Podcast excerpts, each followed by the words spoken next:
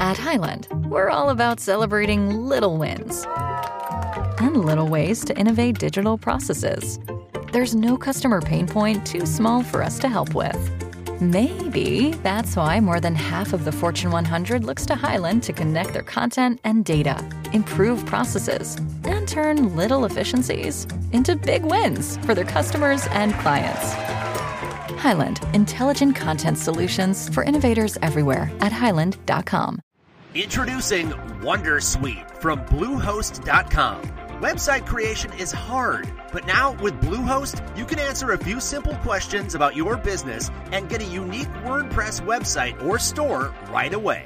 From there, you can customize your design, colors, and content. And Bluehost automatically helps you get found in search engines like Google and Bing. From step-by-step guidance to suggested plugins, Bluehost makes WordPress wonderful for everyone. Go to bluehost.com slash wondersuite.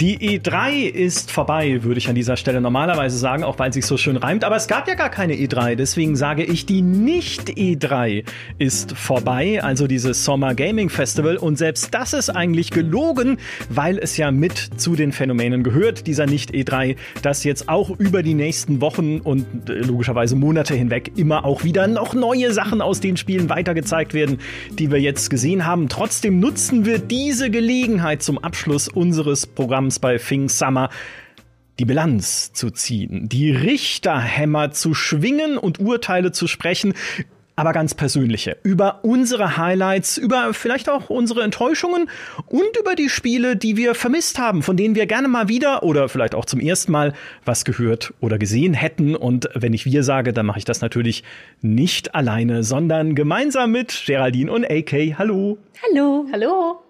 Schön, dass ihr da seid. Ich würde sagen, wir springen mitten rein. Wir haben alle komplett volle Notizzettel mit einer Menge Spiele. AK, fang an mit deinem ersten Highlight. Jawohl, ähm, mein erstes Highlight ist ein bisschen geschummelt, denn es war die Wholesome Direct. Mhm. Denn da habe ich mich ja jetzt auch einfach frech selbst reingeschrieben ins Programm. Also irgendwie muss ich das ja ausnutzen und habe gesagt, ja, das macht Ankatrin, sagt Ankatrin. Denn ähm, zum einen war es halt ein großes Highlight für mich, weil eine von meinen absoluten Lieblings-YouTuberinnen Moderationen gemacht hat, die Gab Smolders, die cozy und Horror macht. Also mhm. genau alles, was mich glücklich macht eigentlich im Leben. Und dementsprechend habe ich mich super gefreut, dass sie da war. Und natürlich die Möglichkeit, solchen Spielen eine Bühne zu geben, weil das ganze Ding kam ja von Cozy Games, dem Twitter-Account und der Discord-Community, die erstmal nur dafür da war, Spiele zu kuratieren, die nicht auf Leistung gehen, also auf diese, diese typische Leistung und die vor allen Dingen wholesome sind. Deswegen ist es die Wholesome Direct. Wholesome kann auch sein, einen Diktator zu stürzen, weil die Idee ist ja gut. Und genau so steht es auch in ihren FAQ auf der Webseite drauf. Ähm, aber es geht hauptsächlich darum, dass ihnen halt aufgefallen ist, dass die meisten Sachen, die so critically acclaimed sind, sind halt die ganzen Sachen, die so düster sind. Ja, wir haben ein Last of Us natürlich. Wir haben äh, God of War wird prämiert wegen Sachen. Und es sind immer, immer düster und das wird oft mit Qualität gleichgesetzt. Ähm, gerade im Narrativen oder so, aber es gibt ja eben auch so viele Spiele, die durchaus komplex sind, die fordernd sind, die entspannend sind, die wichtige Themen ansprechen, wie Mental Health, wie mhm. ähm, Generationenkonflikte, andere Sachen, die aber eben nicht diesen super dark and gritty Feel haben und deswegen nicht so auftauchen. Und dafür ähm, ist halt Wholesome Games entstanden. Und ich finde, mich persönlich hat das einfach so happy gemacht, dass es jetzt so ein großes Ding ist. Natürlich viele schmeißen sich jetzt auch einfach cozy oder wholesome als Etikett drauf. Ihr hattet ja auch schon drüber gesprochen. Und die sind dann gar nicht wirklich wholesome oder cozy. Aber ich finde es halt toll, dass es mittlerweile so marktrelevant ist, dass wir sagen, wir machen jetzt einen Case und sogar, dass wir auch sagen können, ja, und es lohnt sich auch dafür, Sendezeit aufzugeben. Hm. Ist auch ein bisschen was, was sich durch die Pandemie auch verstärkt hat, weil wir brauchen alle mehr Ruhe nach dem ganzen Wahnsinn, der in unserer Welt so unterwegs ist. Gab es für dich irgendwelche besonderen Spiele, die du hervorheben würdest bei dieser Wholesome Direct? Ja, also ich möchte zum Ernsten äh, auf Guardians of Nature äh, hinweisen. Und zwar nur, weil die Figur so ein winziges Gesicht hat. es, es, ist, äh, es ist an sich natürlich auch ein super schönes Spiel. so ist nicht. ähm, aber äh, es geht, es hat ein bisschen vom, vom Stil her, also vom Artstyle her sieht es ein bisschen aus wie Minute of Islands. Ähm, und es hat auch so ein bisschen den Vibe davon, weil man ist halt so ein kleiner Nature Keeper, der kann auch in der Größe variieren. Es ist ein Adventure und man muss Rätsel lösen, man muss Sachen reparieren. Aber wenn man sich den Typen anschaut, dann hat der 80 Prozent von seinem Gesicht sind sein Kinn und der Rest ist ein sehr, sehr kleines Gesicht. und das macht mich unheimlich glücklich, wenn ich den einfach nur sehen kann. Äh, wer im Stream gerade zuguckt oder wer auf äh, YouTube schaut, der kann es sich auch nochmal angucken. Der Rest googelt bitte einfach einmal dieses winzige Gesichtchen, was man da sieht. Und ihr seht das fast gar nicht, das ist unter der Hutkrempe, aber es ist sein Gesicht. Das äh, muss ich sagen, großer Fan. Und dann natürlich ähm, solche Sachen wie Tiny Bookshop, mhm. wo man einen Tiny Bookshop führt. Äh, und da wählt man unter anderem aus, wie man den Bookshop äh, einrichtet, was man für Bücher reinpackt. Man lernt die Leute kennen. Ich weiß nicht, kennt ihr Wall, Wallhalla? Also dieses Wall 11 Hall A. Dieses Cyberpunk-Barspiel. Genau, das Cyberpunk-Barspiel. Ah. Und das ist ein bisschen so, aber mit Büchern. Mhm. Man lernt auch die Leute kennen, man lernt ihre Geschichten kennen und so. Und äh, das ist wieder dieses typische pastellige, ruhige, entspannte. Aber es ist auch, man fährt auch rum damit, weil es ist ein kleiner Anhänger.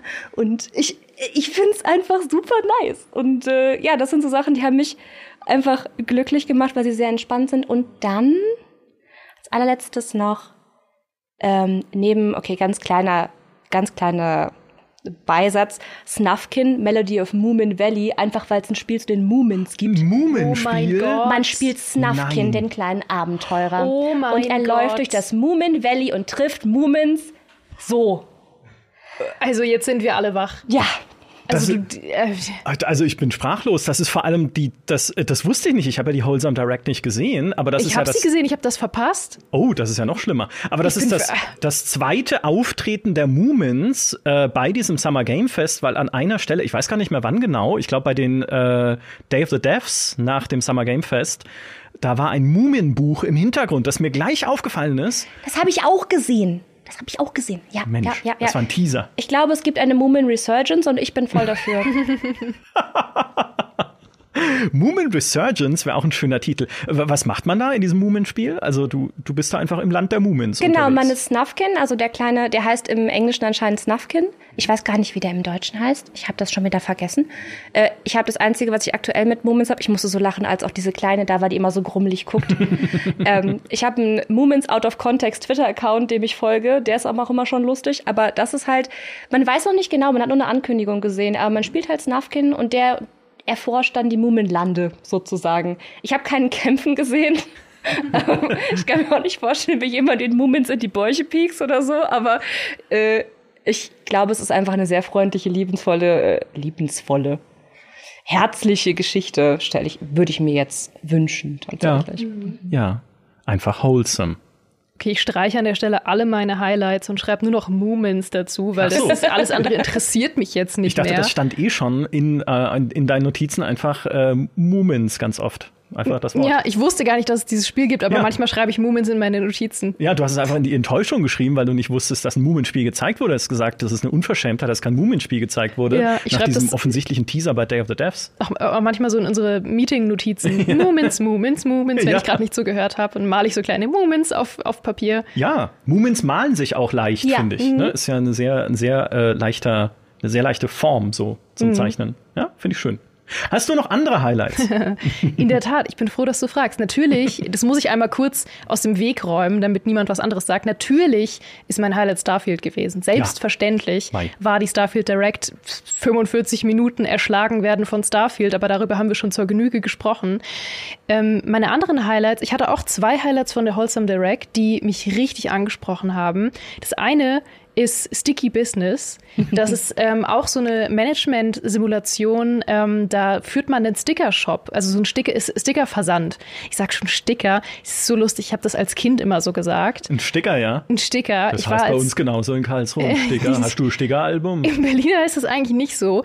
ähm, ich bin, ich war früher, ich war richtig, richtig krasser Sticker-Fan. Und es gibt viele Aufnahmen von mir als Kind äh, auf VHS-Kassette, wie ich manchmal zum Geburtstag oder so Geschenke bekomme von meinen Großeltern und die halt irgendwie Sticker auf die äh, Päckchen gemacht haben und ich dieses Geschenk nicht mal auspacke, nur die Sticker abziehe, durch den Flur renne und rufe, wo ist mein Stickeralbum? Weil ich als Kind immer Sticker gesagt habe. Ja. Und das ist immer noch so drin.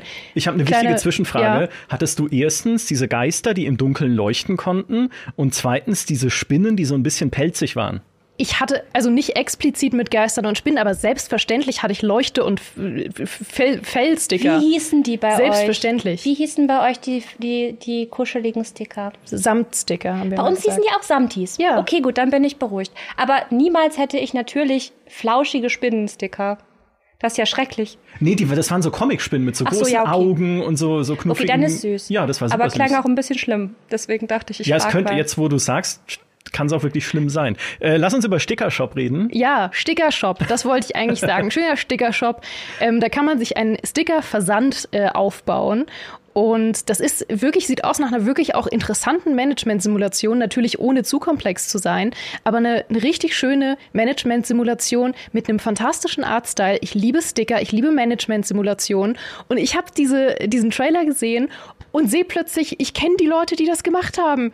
Plötzlich sitzt da die Katrin und ich sag, Mensch, da ist ja die Katrin. Weil ich kenne halt so viele Leute aus dem Studium natürlich noch, aus dem Game Design Studium und ich liebe das jedes Mal, plötzlich zu erfahren, dass irgendwie Leute Dorfromantik oder so von ehemaligen Kommilitonen oder Leuten, die ich dann über die Branche, äh, Branche,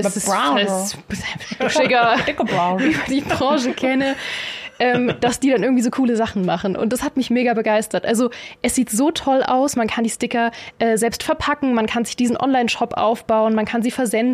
Ähm, anscheinend haben die Leute, die die Sticker bestellen, immer eine eigene kleine Geschichte, weswegen sie die Sticker bestellen. Ist es ein Geschenk für irgendwen oder warum bestellen sie die?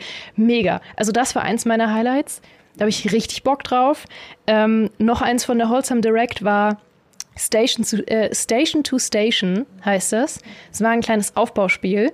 Ähm, und es sah ultra schick aus. Es hatte so tolle Voxel-Grafik, ähm, aber in, in, richtig, richtig hübsch und schlägt so in diese Kerbe von Aufbauspiel, Sandboxen, die ja gerade sehr, sehr groß sind. Ähm, also die ja auch ein bisschen befeuert wurden durch natürlich Dorfromantik und äh, durch so Spiele wie Islanders und so. Also diese ganzen entspannten Aufbauspiele, wo es eben nicht so viel um äh, Kampf und Wirtschaft und Stress geht, sondern wo es sehr viel um diesen ursprünglichen Modellbau-Appeal geht. Und da ist Station to äh, Station echt ein kleines Highlight gewesen. Ähm, genau, das waren meine zwei Wholesome Direct Highlights. Ich will jetzt nicht einfach den restlichen Talk alleine reden, deswegen sag du noch mal was. Ich sag auch mal was. Äh, wenn ihr so Wholesome anfangt, dann äh, ich habe ich hab ganz viel Darkes und Brutales bei mir hier drin, aber eins, was auch Wholesome ist, äh, was auch schon äh, länger angekündigt war, was jetzt nichts Neues ist, aber äh, das ist Nivales. Mhm. Und äh, Nivalis kommt aus Berlin von Ironlands, von den Cloudpunk-Entwicklern, die du wahrscheinlich auch kennst, wie alle Entwickler. Ja. Äh, und ich habe Cloudpunk sehr geliebt. Ähm, nicht nur für die wundervollen Geschichten, die es dir erzählt und für die Charaktere, die darin vorkommen. Und du spielst ja darin Rania, diese äh, Kurierfahrerin oder Fliegerin in so einem fliegenden Auto, die begleitet wird von ihrem äh, KI-Hund, also vom, von der digitalen Kopie ihres verstorbenen, glaube ich, Hundes, den sie da bei sich hat und der sie begleitet mit ihr redet. Äh, ein bisschen traurig auch, aber halt wie so Cyberpunk-Geschichten sein müssen, auch so ne, sehr persönlich und sehr gefühlvoll und das haben sie sehr, sehr schön gemacht im Cloudpunk. Und jetzt kommt eben Nivalis, ein Spiel, das in derselben Stadt spielt, die auch genauso heißt wie Cloudpunk, ähm, also die Wahl ist, und in der man einfach lebt. Also es ist eine Lebenssimulation in einer Cyberpunk-Stadt, die toll gestaltet ist, finde ich. Die hat so einen leichten Pixel-Look, aber auch eine wunderschöne Farbgebung. Es ist sehr bunt, es gibt die Billboards, es regnet hin und wieder, es, ist, es gibt Regenbogen, es gibt diese fliegenden Autos, die da durch die Häuserschluchten kurven. Und du bist eben irgendjemand in dieser Stadt und lebst einfach ein Leben. Du kannst dir einen Job suchen, du kannst mit dem Boot fahren, du kannst angeln gehen, du kannst ein Rahmenrestaurant betreiben, was wirklich so eine Art kleine, wenn man es hier richtig sieht, im Trailer Wirtschaftssimulation ist, wo man so Dienst Dienstpläne macht und sich um die Finanzen kümmert. Du kannst äh, andere Menschen kennen, äh, kennenlernen, kannst Freunde finden, kannst Feinde finden, kannst äh, Geschäftspartner äh, finden oder auch Romanzen, also ne, äh, Liebschaften da betreiben. Und AK extra für dich, es gibt einen Serienkiller in der Stadt. Großartig. Ich habe eben das Wanted-Poster gesehen, was ja. im Clip kurz gesagt und dachte so, ist das etwa ein Verbrecher? Sehe ich das hier richtig? Oh ja, oh ja. Haben sie extra äh, für dich eingebaut und ich, ich, ich freue mich drauf, einfach nur diese Stadt zu erkunden. Ich mochte das in Cloudpunk schon sehr gerne, da konnte man ja auch aus dem Taxi, ne, konntest landen und konntest dann da aussteigen und ein bisschen da rumlaufen. Äh, und ich habe damals schon gedacht, Mensch, wäre doch cool, wenn das eine richtige interaktive Stadt wäre, in der man Sachen machen kann. Ging damals noch nicht so viel. Jetzt geht's. Und es hat die beste Funktion überhaupt, die ab jetzt jedes Spiel braucht. Ich kann nämlich ein Foto knipsen in der Spielwelt und dann in der Spielwelt als Bild bei mir zu Hause an die Wand hängen. Wie in Sims. Das ging da? Ja, natürlich. Habe ich nie gemacht.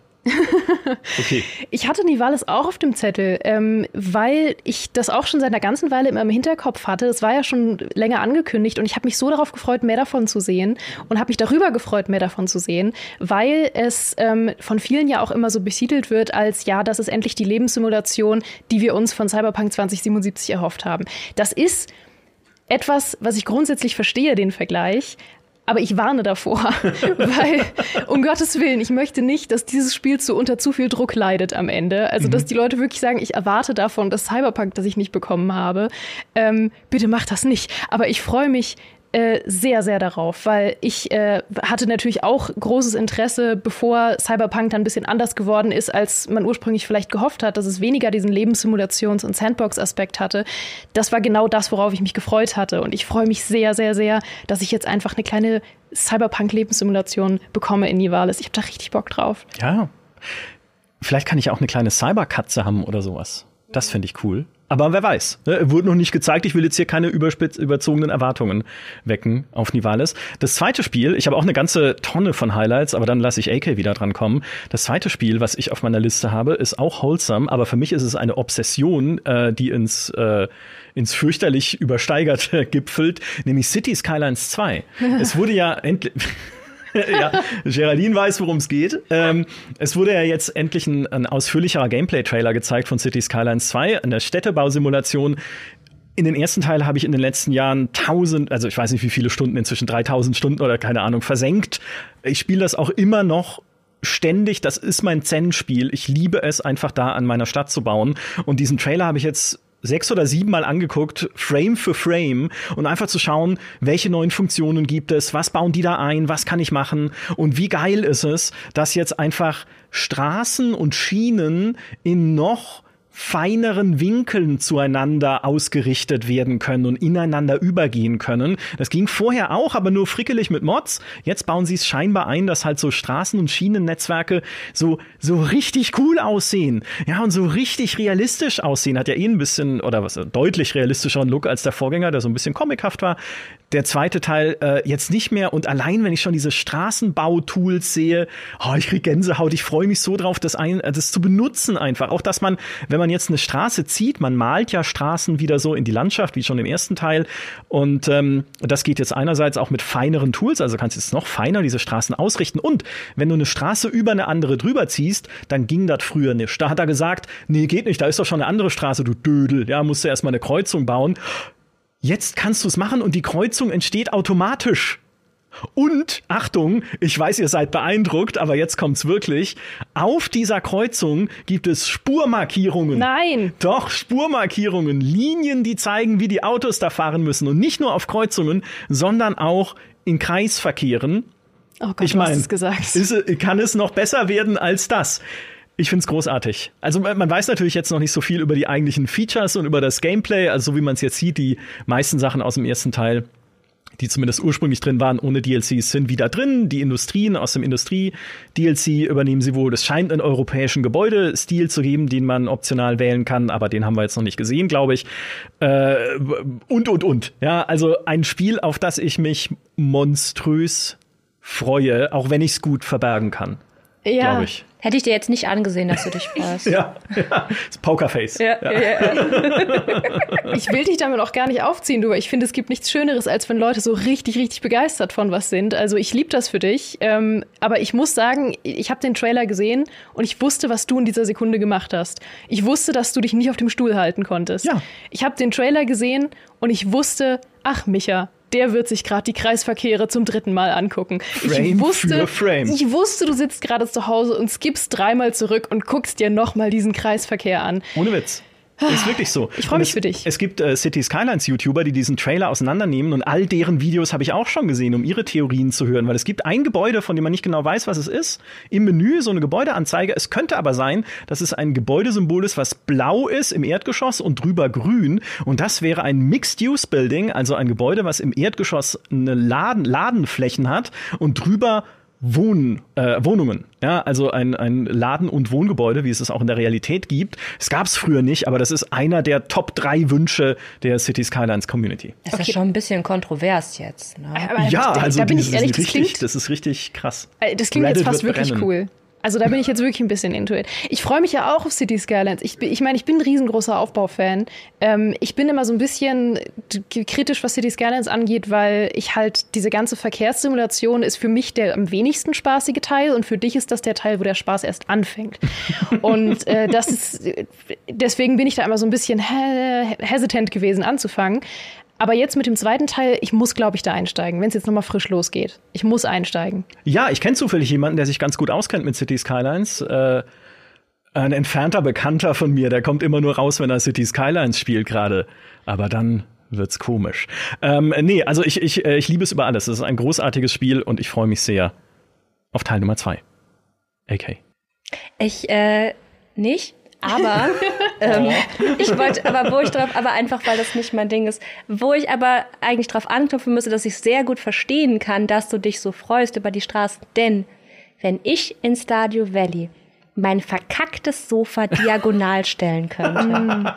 Mein Herz wäre voller Freude. Mhm. Und deswegen kann ich genau verstehen, was dich glücklich macht und was dich spannend und dann interessiert, wenn man halt einfach die Sachen noch ein bisschen ja. schöner machen kann. Ja. Mhm. Ich kann das sehr gut verstehen. Äh, ja. Dankeschön.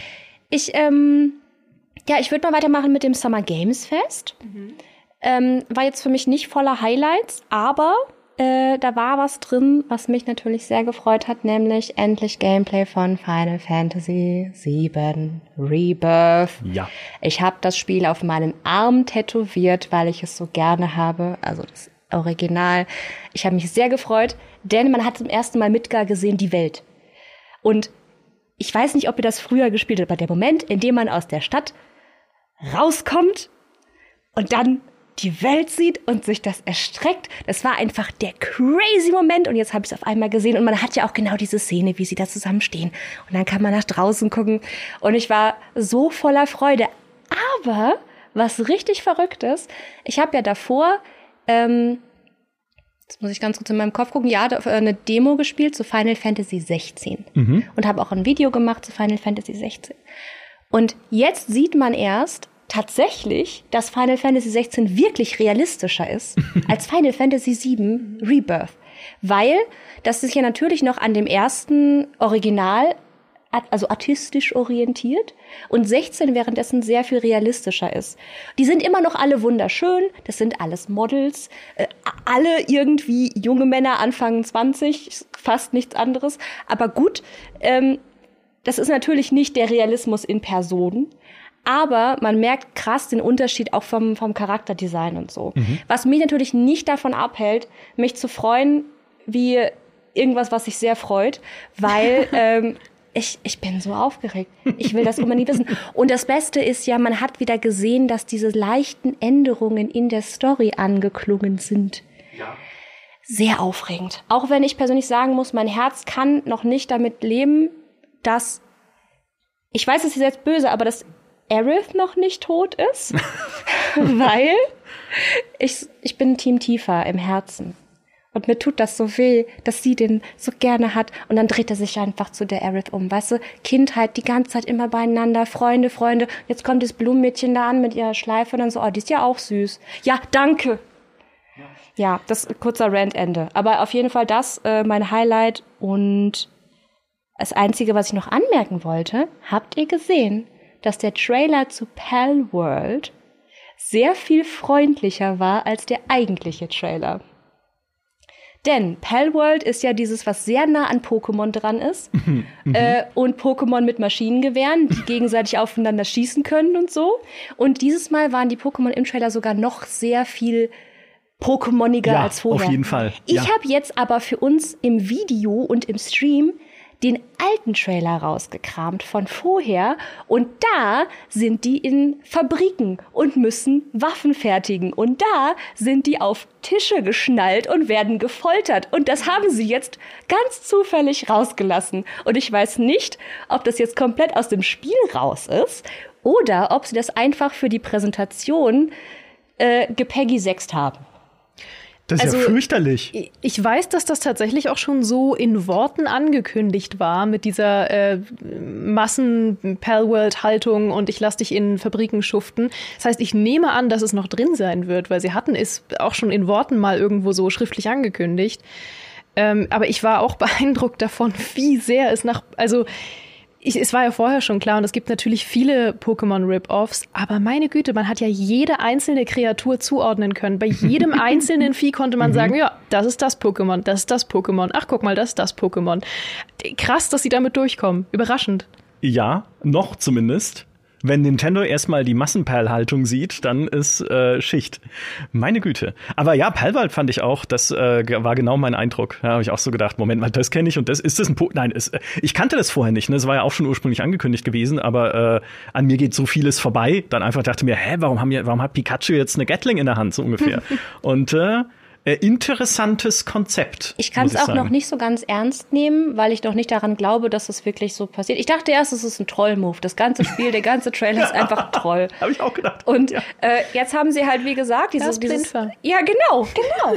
Und der, jetzt haben sie halt dieses neue Konzept entwickelt und so. Und das ist jetzt aber auch der, den Trailer, den ich halt dazugelegt habe, den ihr dann später seht, ist vielleicht, vielleicht ähm, scrollen wir noch ein bisschen nach hinten, aber da sieht man dann tatsächlich halt diese richtig düsteren Sachen. Und was mich halt daran verwirrt ist, dass sie es halt nicht drin haben. Und jetzt, also ich persönlich denke mir dann so, okay, wenn sie das halt jetzt ab jetzt so verkaufen und die Massenpellhaltung und die Folterungen untersch unterschlagen, ich sag mal so, meine Tante wollte für meinen Cousin auch mal Dark Souls kaufen, als der 10 war, weil da ein Ritter auf dem Cover war. Wisst ihr, was ich, also Generationen an Kindern quasi auf ewig geschädigt, weil sie denken, es ist ein lustiges Spiel. Und, also ich weiß ja nicht, die weinen da drin im Trailer. Also ich mach das ein bisschen fertig. Ja, aber man, man kämpft ja dann vielleicht, um sie zu befreien mit dem Sturmgewehr. Ich glaube, die machen die Waffen für dich.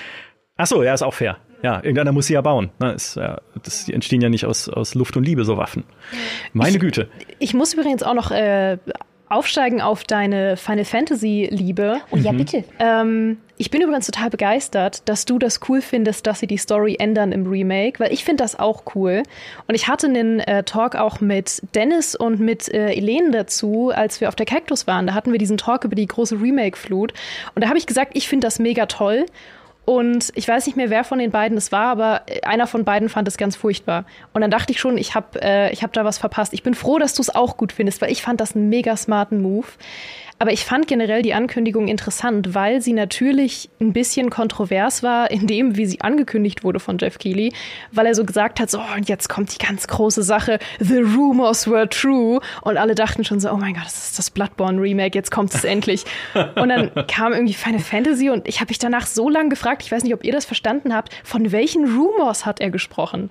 Die einzigen Rumor, die ich gehört habe, ist, dass die Vorbestellerzahlen von Final Fantasy 16 nicht so gut sind, wie Square Enix das erwartet und deswegen das Marketing für Final Fantasy 7 eher anfangen soll. Ah. Oh, das ich, wird sein. Ich weiß nicht, ob er das gemeint hat, weil solche Sachen wie äh, ein Auftritt beim Summer Games Fest werden ja normalerweise weit im Vorfeld gedealt. Dementsprechend andere Rumors habe ich nicht gehört. Ich äh, bin mir nicht sicher, was, also vielleicht hat er das auch einfach, hat ihm das da einer in die Mod reingeschrieben oder so? Also, ich, keine Ahnung. Oh mein Gott, das wäre so herrlich, wenn er das gemeint hätte. Das ist für mich jetzt Kanon. Danke für die Erklärung. Also ich, ich saß da und er sagt ja vorher, ne, von, das äh, kommt von Leuten, die das Rollenspiel neu definiert haben. Und nicht so Dragon Age.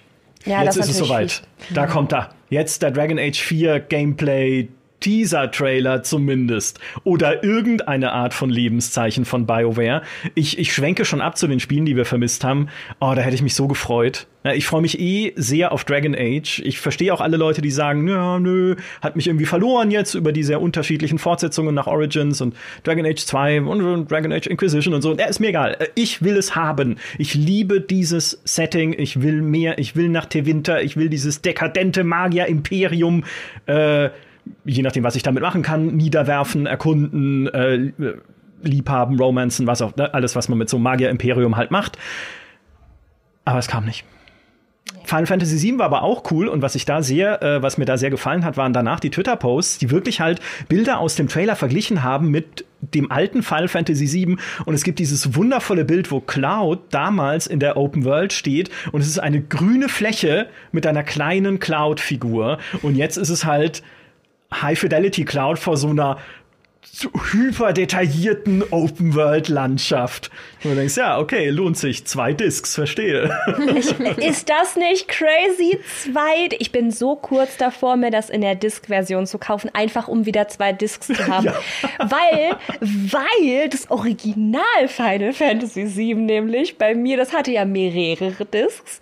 Und das wurde attackiert es gab einen Kratzer und zwar auf der zweiten Disk, was immer dafür gesorgt hat, dass Cloud ab irgendeinem bestimmten Zeitpunkt Haare hatte, die von der Mitte aus bis nach oben links in den Bildschirm gingen. und dann war es natürlich, also irgendwann war es auch völlig kaputt, aber da muss ich immer dran denken. Und ich sage mir, jetzt hatte ich endlich Discs haben und sie bewahren, als wären sie mein Baby. Dem passiert dann nie wieder was. Ja, aber ich muss sagen, also wie gesagt, ich bin ja großer Fan, einfach weil die sich so viele Gedanken gemacht haben, was sie machen können, um das zu ergänzen, sinnvoll. Zum Beispiel stellt Cloud jetzt sein Schwert neben sein Bett, bevor er schlafen geht. Ja. Was hat er vorher gemacht, fragt ihr euch? Er hat sich einfach hingelegt. Mit dem Panzerschwert, das ja einfach so groß ist wie er selbst. Und das eigentlich unmöglich zu ziehen ist von seinem Rücken. Wollte ich nur mal gesagt haben. Aber wahrscheinlich hat er es deswegen dran gelassen, ja. weil er kriegt es ja gar ja, nicht vernünftig nicht ab. Nee, er denkt sich so, oh, oh, ja. naja gut, kann ich auch hinlegen oder so. Ja, ja. Dann hast du nie wieder so ein zu weiches Bett, wenn du auf deinem Schwert schlafen kannst. ja, das, das ist ja bestimmt gut für die Wirbelsäule. Ein großes Problem auch immer zu weiche Betten. Ja. ja. Ja, Mach, ach, du schaust äh, mich so erwartungsvoll Nee, gar nicht. An. Ich, äh, ich dachte, nee, du. Äh, ah, dann gebe ich dir kurz also, mal das Passwort für mein, äh, für mein Tablet ein. Guck mal, was ich noch so aufgeschrieben habe. du googelst gerade gute Spiele. Ah, guck mal, was war denn noch so Highlights gute Spiele, auf Sommer, Summer 2023. Ähm, ja, was für mich noch ein Highlight war, äh, war natürlich, das ist jetzt auch ein obvious Pick, aber war natürlich Fable. Ich fand es einfach schön, Echt? dass ich es ähm, ja, nicht unbedingt, oh. was sie gezeigt haben, sondern okay. dass sie es gezeigt haben. Mhm. Ich habe mich einfach gefreut, dass sie es gezeigt haben und ich fand es so einen ballsy Move, dass sie damit gestartet sind beim Microsoft Showcase. Also man dachte sich so, Fable ist eins der großen Highlights, auf das die Leute hoffen. Es war noch nicht klar, ob da überhaupt was von gezeigt wird und es war klar, dass die Fans da ausrasten würden. Und dann starten sie ihre, ihren Showcase und sind so, hier ist Fable. Und ich war so, oh, okay, wenn ihr damit anfangt, dann wird der Showcase von hier aus wohl nur noch besser. Und er wurde nur noch besser. Mhm. Also das war eine Ansage, die ich cool fand und die mich richtig gehypt hat für den restlichen Showcase. Selber im Trailer gab es dann super wenig zu sehen, was jetzt ähm, irgendwas mir erklären würde, was das für ein Spiel wird und was ich da erwarten kann. Aber ich fand ihn auch nicht schlecht. Also ich fand ihn lustig, ich fand ihn charmant, ich fand ihn grafisch ansprechend.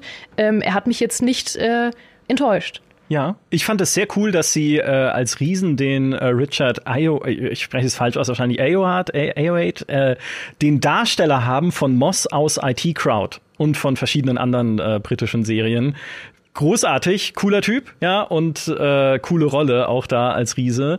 Ich, ich mag dieses Märchensatire-Konzept, mhm. ja, also dass sie sagen, okay, ne, der, der arme, missverstandene Riese, der innovative Gärtner in den Wolken. Also sehr, sehr schön. Ich hätte halt gern Gameplay gesehen. Ja. Von dem Ding. Aber nächstes Mal. Ja. Ne, die, die Xbox geht ja nicht weg. Oder doch, vielleicht, Phil Spencer, ne, vielleicht ich habe gehört, da gibt es einen guten Talk äh, auf GameStar Talk. ich habe auch gehört, der, der, muss, der muss bald in wenigen Stunden muss der verfügbar sein. Also der ist wirklich backfrisch, ist dieser Talk. ähm, ja, das war noch ein Highlight von mir. Ähm, einfach wie gesagt, dass sie es gezeigt haben, dass sie äh, wirklich einfach damit den, den Ton gesetzt haben für diesen kompletten Showcase, dass sie damit eingestiegen sind, fand ich einfach cool. Was noch ein kleines Highlight von mir war, war äh, Like a Dragon, Infinite Wealth, weil ich, du lachst, weil er nackt war.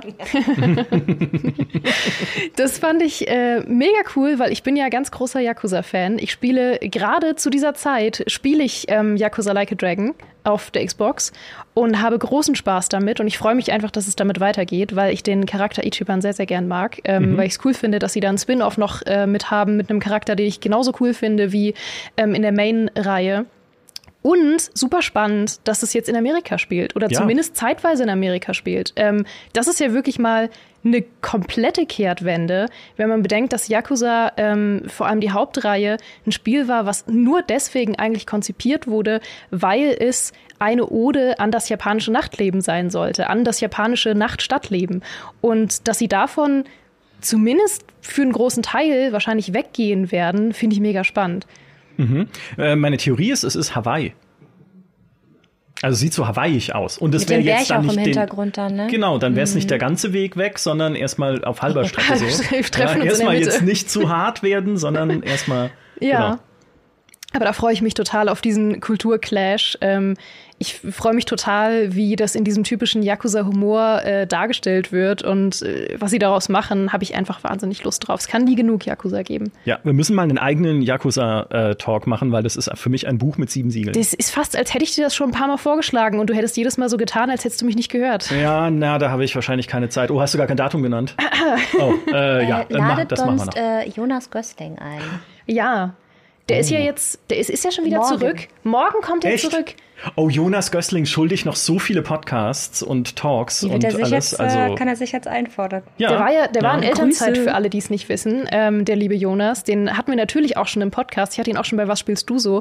Ähm, es ist, als würde es, als wäre es geplant, dass der jetzt morgen wiederkommt. Ja. Micha. Ja, es ist Schicksal, ja, dass ihr beide dann einen Talk machen müsst über Yakuza. Nein, mich interessiert sowas auch immer. Mich interessiert es sehr, in so mir fremde Universen einzutauchen und mir anzuhören, was daran faszinierend ist und was daran cool ist. Also lass uns das machen, aber lass uns vorerst äh, weitermachen mit äh, einem anderen Spiel, was bei Xbox auch war, nämlich, und da war ich sehr überrascht, äh, Clockwork Revolution. Das neue Spiel von In Exile, dass das gezeigt werden würde, war relativ klar, war auch im Vorfeld schon so ein bisschen äh, kolportiert worden, ne, sind die Macher von Wasteland, aber dass die jetzt nicht mehr so ein 2D von oben Spiel machen wie Wasteland, sondern ein 3D Ego-Perspektiv Rollenspiel. Sie haben extra betont, es ist ein Rollenspiel. Es ist, auch wenn es aussieht wie Bioshock im Trailer und so ein super geiles Steampunk-Setting hat. Ich will mehr Steampunk-Spiele. So, auch wenn es so aussieht, es soll weiterhin ein Rollenspiel sein, auch mit Rollenspielentscheidungen und Charakteren und alles, was dazugehört und was man von den Exile kennt. Und ey, was soll ich sagen? Das ist genau das, also so sieht es zumindest aus, was wir uns immer erhoffen, wenn irgendwie ein Studio wie in Exile, was halt klein angefangen hat mit Kickstarter-finanzierten Projekten, übernommen wird von sowas wie Microsoft, jetzt haben sie endlich Geld. Jetzt haben sie endlich Geld und können was richtig Cooles, richtig Schönes machen. Und es ist eben nicht nur 3D, es ist nicht nur Steampunk, es ist nicht nur eine Shooter-Mechanik und trotzdem ein Rollenspiel. Es ist auch ein Zeitmanipulationsspiel. Und ich liebe Zeitreisespiele. Einerseits kann man hier scheinbar die Zeit irgendwie zurückspulen. Ne? Man sieht mal, wie so eine zerbrochene Brücke wieder aufsteht, wenn man sie zurückspult. Und man reist auch irgendwie wohl in der Zeit zurück, verändert die Vergangenheit und dann erlebt man auch die dadurch veränderte Gegenwart. Und dann sieht man eine Szene, wo dann diese naja, helle und eher freundlich beleuchtete Steampunk-Stadt auf einmal so ein düsteres Moloch ist und so. Und dazu der Spruch, was hast du getan? Und das ist absolut genial und großartig. Ich will mehr Zeitreisespiele, weil ich das liebe seit Chrono Trigger. Wenn du in Chrono Trigger damals klassisches JRPG für alle, die es nicht kennen, spiel's halt bitte. Wenn du da in der Zeit zurückgereist bist und irgendwelchen Unsinn angestellt hast und dann wieder zurückgereist in die äh, in die, in die deine ursprüngliche Gegenwart und dann gesehen hast, Moment, weil ich in der Steinzeit irgendwie einen Frosch zertreten habe, beherrschen jetzt die Echsen die Welt. Oh, und dann konnte es sogar vorbei sein, dann konntest du irgendwie die Hauptstory nicht mehr weitermachen, sondern es ist halt die Echsenwelt. Und es ist der Echsenabspann, wo die ganzen Echsen auf ihrer Echsenwelt rumlaufen und sich ihres Lebens erfreuen. Ja, schade, aber großartig. Ja, und wenn es auch nur ein bisschen davon halt einfach hat oder sogar so ein bisschen Entscheidungen hat, wo ich tatsächlich sagen kann, okay, ich ändere in der Vergangenheit das und das und dann mal zu gucken, ne, wie sich das in der Gegenwart auswirkt und wenn es nichts ist, dann springe ich vielleicht wieder zurück und guck mal. Ich bin mega gespannt darauf. Ähm, umso mehr habe ich mich darüber gefreut, das zu sehen, weil ja einerseits äh, Bioshock 4 noch nicht so richtig äh, gezeigt wird und auch wohl nicht werden kann, wenn man den Gerüchten oder den Berichten von hinter den Kulissen glauben möchte, dass es inzwischen viermal rebootet wurde intern, weil sie es nicht schaffen oder scheinbar äh, daran gescheitert sind, ein Skript überhaupt erst zu entwickeln, was dieser legendären Reihe gerecht wird. Also das ist ein sehr junges Studio, was daran arbeitet, auch offenbar mit einer relativ unerfahrenen Belegschaft, was so ein Großprojekt angeht. Äh, trotz großem Publisher halt. Ne? Sie machen es ja für 2K, aber da scheint es irgendwie, wenn man dem glauben mag, Probleme zu geben in der Entwicklung. Also hey, nehmt euch lieber die Zeit, ne? würde ich da auch eher sagen. Da wollen wir keinen zwingen, das jetzt zu zeigen. Ein anderes Spiel, um da kurz noch bei dem Bioshock-Universum zu bleiben, äh, beziehungsweise nicht beim Bioshock-Universum, sondern bei den Leuten, die Bioshock gemacht haben, das ich gerne noch mal gesehen hätte in irgendeiner Form, ist äh, Judas.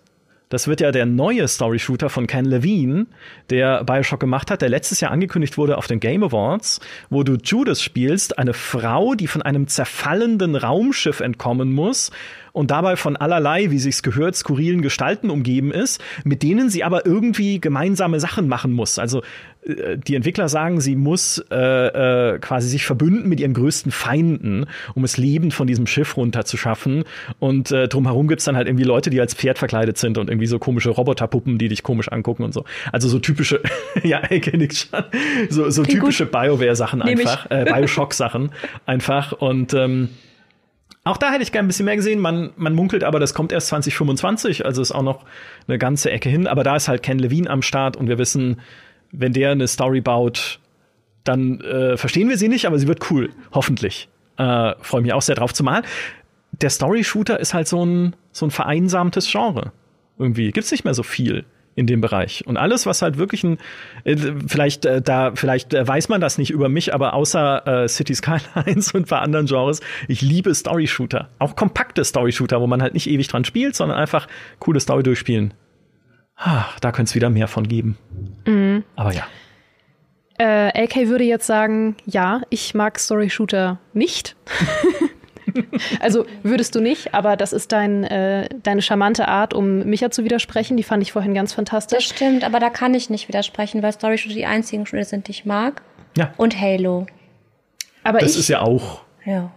mehr oder weniger ein Story Shooter. Ja. Ich mag das, wenn ich da, wenn ich keinen Grund habe zu ballern, dann macht mich das nicht glücklich. ja.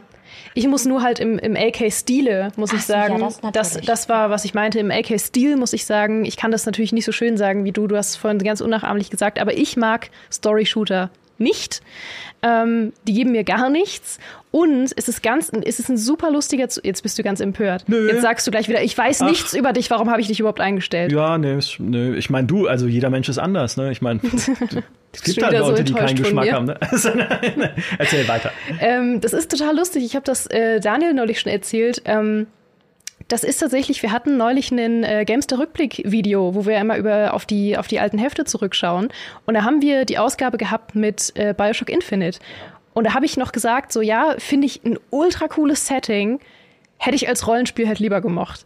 Und wenige Wochen später kommt das Bioshock Infinite Rollenspiel. Also es ist wie Schicksal. Es gibt ein Bioshock Infinite Rollenspiel? Nein, jetzt mit äh, mit mit, Ach, mit Cloudpunk. Nee, Cloudpunk, äh, Cloud, genau. Cloud, Clockwork, Clockwork Revolution. Cloudpunk. Clockwork oh mein Orange. Gott. Ja. es ist so spät. Nee, Clockwork Revolution ist ja quasi das äh, Bioshock Richtig. Infinite ja, äh, Rollenspiel. Und da wollte ja. ich dir nur zustimmen, dass das super spannend ist, weil ich genau okay. das lustigerweise gesagt habe. Ja. Andererseits ähm, habe ich mitbekommen, ich weiß, was mich ja heute im Wechselbad Nee, ich meine, das ist eine Achterbahn hier. ja. Es, du, du widersprichst mir bei den Story-Shootern, du stimmst mir zu bei Clockwork Revolution, und aber jetzt, was kommt jetzt? Jetzt kommt was anderes. Jetzt äh, Ganz du auf City Skylines rum. Richtig, Buh, City Skylines. Nein, ähm, ich wollte wollte sagen, ich habe mitbekommen, dass es da ähm, dass es da ein paar Diskussionen gab auf Twitter von ehemaligen Entwicklern, die an dem Trailer von Bioshock ja, Infinite ja. gearbeitet haben, die ja. gesagt haben, ähm, ja, das ist quasi genau der gleiche Trailer. Und ich, man muss das, glaube ich, ein bisschen vorsichtig im Auge behalten, äh, weil man natürlich schnell zu so Conclusions jumpen kann. Mhm. Äh, ich glaube, da müssen wir ein bisschen drauf warten, dass da noch mehr gezeigt wird. Natürlich ist das Setting bedingt auch einfach, dass da manche Motive wiederkehrend sind. Und ich warte einfach mal ab, was die da noch zeigen werden. Ich bezweifle sehr, dass ja doch ein renommiertes Studio, äh, wie die, die jetzt ein Clockwork, ähm, Clock, jetzt wollte ich auch Clockwork Orange sagen. Ja, Meine Güte. Du, wir, das ist ja hier ein, äh, ein freier Stream. Wir können die Spiele nennen, wie wir möchten. Ja, die jetzt an Clockwork Cloud, Orange Cloud arbeiten. Revolution. An Cloudpunk Orange arbeiten. ich bezweifle, dass die äh, böswillig irgendwie Bioshock Infinite gerippt haben. Aber äh, man muss es im Auge behalten. Ja, Microsoft sagt, äh, jede Ähnlichkeit ist unabsichtlich. Zitat. Mhm. Ja. Haben sie schon ein Statement veröffentlicht. äh, wenn sich Microsoft zu einem Statement genötigt sieht, heißt es, jemand ja. hat bei Exile angerufen und gesagt, was soll das? also ich muss sagen, ich dachte das spätestens in dem Moment, in dem dieses Fahndungsplakat abgezogen wird im Trailer. Da habe ich gedacht so, dass da jetzt nicht Booker DeWitt drauf ist. Ja. das wundert mich doch schon, gerade weil du ja auch da zwischen den Dimensionen springen kannst und diese ganzen Sachen machen kannst und so weiter. Aber es gibt ja jetzt auch einfach einen neuen Songbird in einem anderen Spiel. Also es ist ja gar nichts mehr heilig offensichtlich. Es gibt einen neuen Songbird? Ja. In? Cyberpunk 2077. Ach so, ja stimmt. Einfach jemand Songbird genannt. Ja. Unverschämt. Songbird ist für die richtigen Gründe gestorben und sollte remembered werden. Ja. Ein Held. Ein Held. Ein Held. Ein Held. Ja. Spoiler. Jetzt können wir auch nichts mehr machen. Jetzt ist auch, jetzt auch alles Ja, aber Infinite ist ja jetzt auch schon ein paar Jahre. Es das heißt ja nicht, dass es in so. Cyberpunk mit dem Charakter desselben Namens genauso passieren könnte. Genau. Ja, das ist, das wäre ein Spoiler, finde ich. Ist aber, wissen wir aber nicht. Ja. Oh mein Gott, jetzt, bevor ich mich hier völlig, jetzt am Ende nimmt jemand irgendwie diesen Clip jetzt raus und dann, wenn, wenn in Cyberpunk 2077 in Phantom Liberty wirklich was passiert mit Songbird, dann wird dann gesagt, hier, GameStar hat's gespoilert, schon vor Monaten. Dabei rede ich einfach nur Quatsch. AK, bitte, bitte rette mich und hab mehr Highlights. Gerne. Ich habe tatsächlich mir auch ähm, gar nicht so viel von dem Xbox-Ding aufgeschrieben, weil ich wusste, dass ihr wahrscheinlich auch das sagt, was ich sage. Das war eins zum Beispiel. Was ich fand, was sehr spannend auch aussah, war South of Midnight. Mhm. Das ist oh, das ja. mit dem, äh, mhm. ne, mit dem Musikanten und ihr und dem und dem Riesen. Genau, ja. genau. Da kann ich aber bis jetzt noch nicht mehr zu sagen, als das kurz zu erwähnen und dann direkt zu einem anderen Thema zu springen, weil viel weiß ich davon einfach noch nicht. Ich habe noch nicht genug gesehen. Die Optik finde ich aber geil und das Thema finde ich geil. Ähm, ich was? kann kurz einhaken, ja. denn weißt du, wer dieses Spiel erfunden hat? Die Daniel Schweizer. Veit. Ach so. Daniel Veit, weil wir saßen wenige, nee, am Tag, bevor das angekündigt wurde, saßen wir hier und haben irgendwie so ein Bilderratespielchen gemacht. Und er hat gesagt, er wünscht sich mehr Spiele mit so Southern Gothic. Setting, ne? Also Südstaaten der USA mit so mythologischen Dingen durchsetzt. Und was passiert? Ein Tag später, Microsoft kündigt es an. Also sie haben ihn gehört, schnell einen Trailer zusammengekloppt und gesagt, das machen wir jetzt. Ich hoffe, sie zahlen ihm auch gut genug. ja. äh, was ich ganz kurz völlig absurd ansprechen wollte, war, es gab dazwischen random die Future of Play Direct. Das ist nicht die Future Games Show, das ist die Future of Play Direct, die nochmal was anderes war, die nur Spiele gezeigt hat, fast ausschließlich, die nicht aussehen wie die Future of Gaming. das war ein Pixel, das war ein Voxel, das war ein Retro, das war ein VHS-Optik und das sah alles aus wie äh, also ist ja cool, wenn, wenn jetzt die Zukunft ist, dass wir jetzt alle Games machen können, dann schön, ja. Ähm, Psychroma zum Beispiel war so ein Ding, das ist ein Horror-Adventure äh, gewesen. Das, sah, das war aber halt extrem Hardcore-Pixel und so. Ähm, genau, dementsprechend war ich verwirrt. Der Chat war auch verwirrt. Aber jetzt komme ich zu dem tatsächlichen Spiel, über das ich sprechen möchte. Und das hat überhaupt nichts mit dem anderen Spiel zu tun. Das war auch in einer komplett anderen Show, nämlich der Future Games Show, die tatsächlich so aussah wie, die, wie manche Futures of Gaming, weil sie hatten ja auch VR und so weiter. Was mir aber wichtig war, war Stray Gods. Es gab endlich einen neuen Trailer zu Stray Gods, dem Roleplay Musical. Und ich bin so glücklich, weil das Studio, das sind ehemalige Bioware-Menschen, die wissen, wie man Drama macht, wie man Romance macht, wie man Humor macht, wie man Liebe macht. Und dieses und dieses Spiel sorgt halt dafür, dass man, das verändert sich halt. dieses Spiel verändert sich halt je nachdem, wie man reagiert. Und die Songs sollen sich halt auch mit verändern. Und das finde ich super spannend. Und ich bin ganz großer Fan, Fan, von Persephone, die ganz am Ende zu sehen ist, weil die diese super tiefe, loungige Stimme hat und auch noch so cool aussieht. Und als die gesungen hat, habe ich schon Gänsehaut bekommen und ich freue mich so darauf, das zu spielen. Ich bin so neugierig. Ja, das war's. Was für eine geile Idee auch einfach. Ein spielbares Musical. Wie viel Gesang die aufnehmen müssen, wenn sich der Gesang ja tatsächlich nach dem richtet, was im, äh, was, was du tust und so. Ja, mega spannendes Projekt auf jeden Fall. Ich kannte das nicht, bevor ich es hier gesehen habe. Also ähm, da warst du, glaube ich, auch im Chat und ja. hast äh, direkt gesagt hier so, hey, das kenne ich, das ist von Ex-Bioware-Leuten. Und äh, ja, ja, interessant. So viele coole Spiele. Ja. Ich, hatte das auch vorher schon mal ähm, auf Steam entdeckt. Da war es irgendwo ein bisschen in so beliebt und bald verfügbar, hat es, hat es so rumgeschwommen. Und da bin ich auch darauf aufmerksam geworden, habe dann auch gesehen, dass du das, dass du auch schon lange Fan von bist oder zumindest potenzieller Fan. Und ich finde das auch ultra spannend. Also ich kann mir immer noch total wenig darunter vorstellen, auch wenn sie jetzt ein bisschen mehr gezeigt haben. Aber ich will einfach, dass es rauskommt. Ich will einfach, dass es rauskommt, äh, dass coole Leute es Let's Playen und äh, dass man sieht, was es ist. Ich habe genau diese Art, da gibt es einen Comic zu.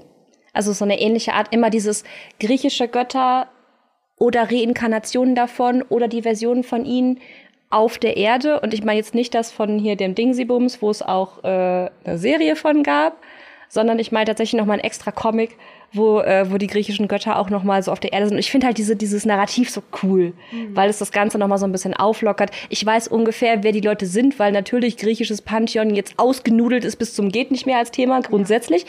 Aber wenn sie in unserer Welt sein müssen und wenn sie singen, ist für mich das alles noch was ganz anderes. Und dann freue ich mich, weil ich kann mir ungefähr vorstellen, was das für Leute sind und was ihr Ding ist. Aber ich freue mich darauf, dass mit der Erwartung dann gebrochen wird. Ja. Ja. Total. Ich möchte übrigens noch sagen, dass es ein total lustiges Motiv ist, scheinbar, dass ähm, Sachen predicted wurden aus Versehen, äh, dass scheinbar Daniel das, ähm, wie hieß es noch, erfunden hat? South äh, of Midnight. Das South of Midnight aus Versehen erfunden hat, dass ich aus Versehen das äh, Bioshock Infinite Rollenspiel Clockwork Orange erfunden habe.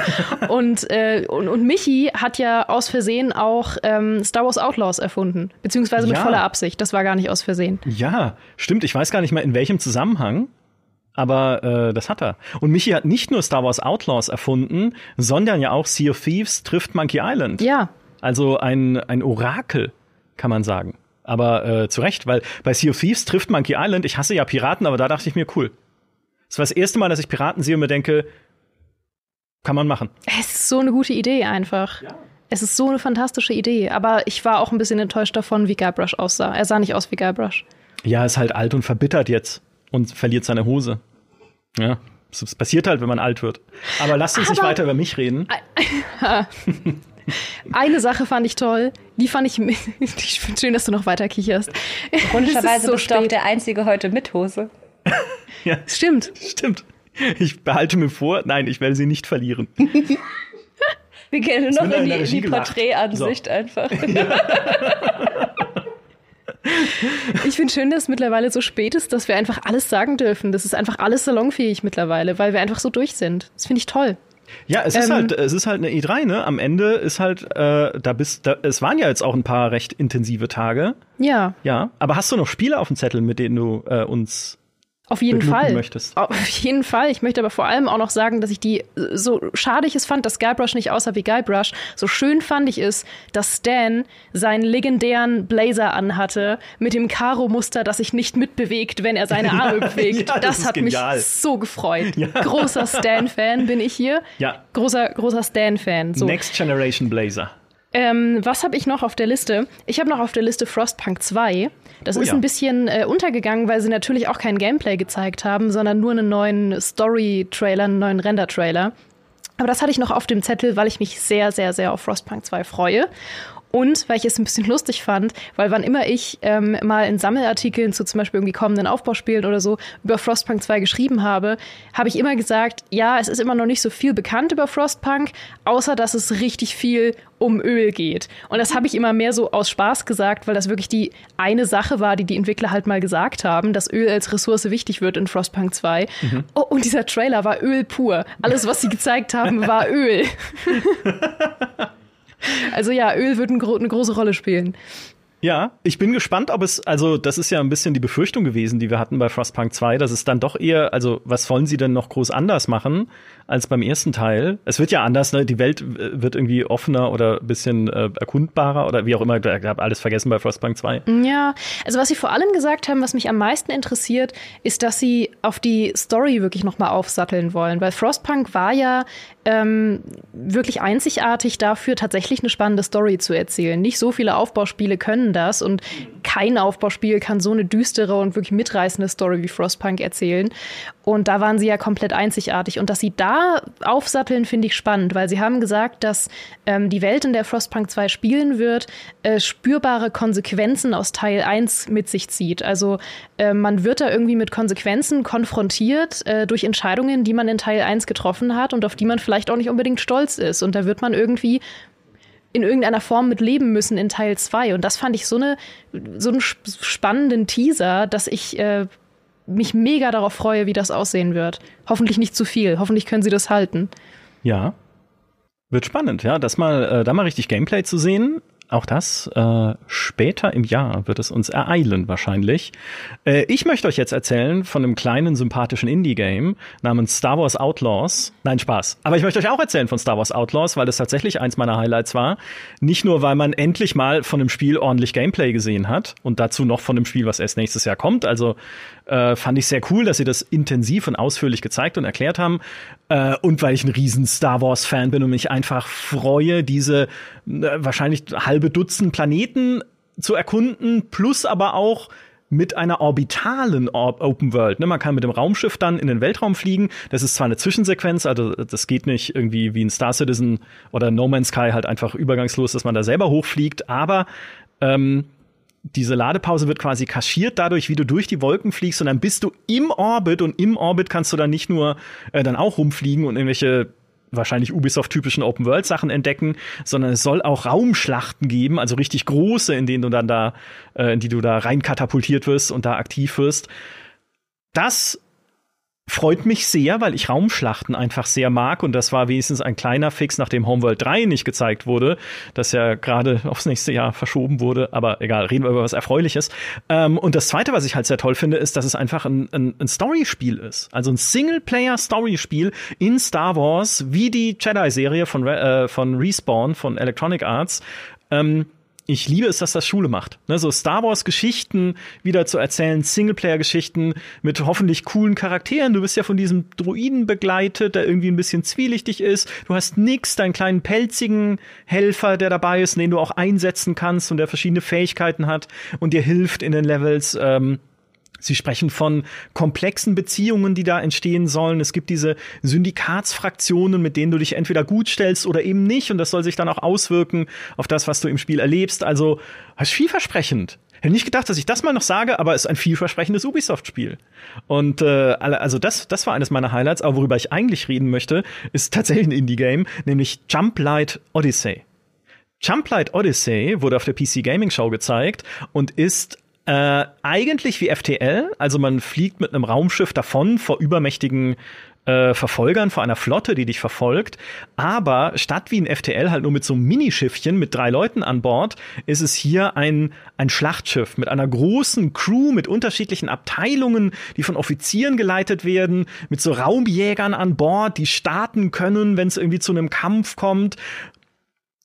Und einerseits bedient das halt komplett meine, ich will endlich eine Enterprise kommandieren, Fantasie, ne, so ein richtiger, so einen richtigen Kreuzer zu kommandieren, statt irgendwie nur so einen möchte gern Millennium Falken. Und zweitens, diese Zwischensequenzchen, die sie gezeigt haben, sehen aus wie Space Battleship Yamato. So ein bisschen, es hat so einen Anime-Stil, ja. Und wer es nicht kennt, Space Battleship Yamato, also ihr kennt es natürlich, aber ist eine Echt nicht? Es, wenn es Space und Battleship hat, kannst du drauf wetten, dass ich keine Ahnung habe, was das ist. Ja, dann äh, you've come to the right place. ähm, Space Battleship Yamato ist eine, äh, eine Anime-Serie aus den 70ern und gilt als Vorreiterin der Space Opera. Also das war ernsthafte Raumschlacht Science Fiction die Story selber, dass irgendwie das alte japanische äh, Schlachtschiff Yamato aus dem Zweiten Weltkrieg irgendwie in ein Raumschiff umgewandelt wird, um Invasoren abzuwehren, ist ein bisschen Hanebüchen, aber nichtsdestotrotz, es war halt stilbildend einfach für dieses ganze Genre der Space Opera und ich freue mich einfach an auf über alles, was auch nur darauf anspielt, weil das so ein Klassiker ist. Das haben sie damals auch extra in die USA gebracht, diese Serie, weil gerade Star Wars erschienen war und sie sich dachten, ah ja, warte, Star Wars hat den Weltraum beliebt gemacht na dann zeigen wir euch jetzt diese Anime und bam ist sie auch durch die Decke gegangen. Also ist ein richtiges Phänomen gewesen damals und sie spielen ein bisschen halt drauf an mit diesen Zwischensequenzen. Das ist das eine. Das andere ist, man kann ein Schwein auf dem Schiff haben. Also ein Schwein kann zu deiner Crew gehören, es ist mit der Crew am Tisch und du kannst es auf den Boden werfen und streicheln und es freut sich. Also ja, das, ich wusste es, ne? Es ist was für jeden eigentlich, dieses Spiel, Jumplight Odyssey. Ähm, du kannst das Schiff auch äh, intern gestalten, ne? kannst irgendwie unterschiedliche Abteilungen einbauen, also ne, so typische Upgrades dann bauen, äh, kannst Missionen annehmen auf so einer Sternenkarte, fliegst halt von System zu System, immer weg von denen, die dich da verfolgen, ähm, machst Crewmanagement und so weiter und so fort. Ich kannte das vorher auch nicht. Ist jetzt auch klar, glaube ich, keine Neuankündigung gewesen. In der Form geht äh, bald in den Early Access, ähm, soweit ich weiß. Aber ja, das ist cool. Das ist cool, mag ich. Ich mag, ich mag den Stil, ich mag auch den, den Stil, den die Grafik hat. Es ist auch nicht so eine, so eine Draufsicht schematische Grafik wie bei dem neuen Spiel der Prison Architect Macher, nämlich The Last Starship. Die machen nämlich auch so eine Raumschiffsimulation, auch mit größeren Raumschiffen oder wie bei einem Cosmotier ist ja auch so ein, so ein FTL, aber mit Raumschiffen, die man selber bauen kann, auch mit größeren Crews, aber die sind halt alle so aus so einer, aus so einer ja, äh, äh, Pixelgrafik äh, äh, schematischen Draufsicht. Und das hier ist halt wirklich so 3D, bisschen wie Evil Genius, so diese, diese äh, böse Menschen-Unterschlupf-Aufbausimulation aus alten Tagen. Also hat mich überrascht. Fand ich überraschend gut. Das ist halt, dafür liebe ich einfach diese ganzen, diesen ganzen E3-Zeitraum. Nicht nur, dass er uns halt die großen, fetten Cyberpunks und Starfields und äh, Ubisoft äh, Star Wars Outlaws gibt, sondern halt auch so kleine Sachen, wo man sich dann einfach freut, sie zu sehen. Es gibt noch ein Schweinespiel übrigens, ne? Hermit and Pig. Oh. Da ist man ein Hermit mit ja. einem Pig. Überraschend, ich weiß. ich wollte euch nur ganz kurz darauf hinweisen, denn es ist ein absolut Low Quality, sieht aus wie Low Quality, man ist ein kleiner Hermit, der mit seinem Schwein unterwegs ist und es ist auch völlig absurd. Ähm, man kämpft unterwegs, man explort ein bisschen. Es ist mit Absicht nicht so schön, sieht eher ein bisschen nach Microsoft Paint aus, aber ich fand's so lustig, da ist so ein lustiger Humor drin, also wenn man sich die ganzen Menüs und so durchliest und so, ist sehr trollig, aber ja, auch ein Schweinchen wollte ich noch kurz angemerkt haben. Sehr gut. Ja, ist cool, ist ein neuer Trend vielleicht. Ja. Schweine in Spielen. Ja, letztes Jahr war es ja der Frosch. Ja, das stimmt. Also letztes ja. Jahr waren sehr viele Froschspiele Das war das Jahr da. des Frosches. Genau, und dieses Mal kommt vielleicht das Schwein. Mhm. Micha, du bist so drüber gebügelt über äh, Star Wars Outlaws, aber ich muss dazu sagen, ähm, ich, ich fand das auch richtig gut, weil es so richtig schön Retro Star Wars äh, ist von der Optik. Ich liebe Retro Star Wars und äh, das hat mir Retro Star Wars gegeben ohne Ende. Also ich liebe Retro Star Wars ja so sehr, dass meine objektiv absolut liebste Frisur äh, im neuen Jedi-Spiel natürlich der Fukuhila ist. Und ich spreche mit anderen Leuten darüber und die lachen, als würde ich den Fukuhila irgendwie aus Spaß tragen wollen. Aber für mich ist das die objektiv beste Frisur, weil sie in die Zeit passt und in die Ästhetik von Star Wars. Aber das nur ein kurzer, empörter Ausflug äh, in die Geschichte. Es gibt übrigens zahlreiche Guides im Internet, äh, wie man diesen Fukuhila bekommt. Also er scheint beliebt zu sein. Ich stehe nicht alleine damit da. Entschuldigung, dass ich kurz laut geworden bin. Ich möchte trotzdem sagen, Star Wars Outlaws bin ich bei dir. Es gibt mir Retro-Star Wars-Gefühle. Und es hat mir besser gefallen als eine andere Ubisoft-Ankündigung, nämlich Avatar. Hm. Der Avatar. Avatar-Trailer, den fand ich nicht gut. Ja, Ähm, da stimme ich zu. Ich, der hat mir nicht gefallen. Ich habe vorher. Punkt.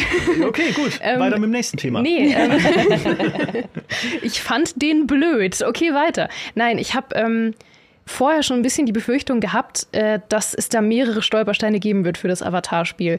Punkt eins ähm, ist einfach, dass Avatar immer nur auf der großen Kinoleinwand funktioniert hat. Sie hatten schon mehrere Versuche, Avatar in irgendwelche anderen Medien zu befördern, mit irgendwie Comics und äh, ja auch schon mit dem ersten Avatar-Spiel. Und das war immer so ein bisschen, oh, weiß ich jetzt nicht, war jetzt irgendwie nicht der große Publikumsmagnet, weil Avatar einfach für die Kinoleinwand gemacht ist. Und man kann Avatar ja barely den Film äh, zu Hause gucken. Also selbst wenn man einen coolen Fernseher hat, ist das ein unglaublich langweiliger Film auf dem Fernseher. Man kann das wirklich nur im Kino gucken. Und es gibt ein paar Fans von, von dem Avatar-Universum. Steffi gehört dazu.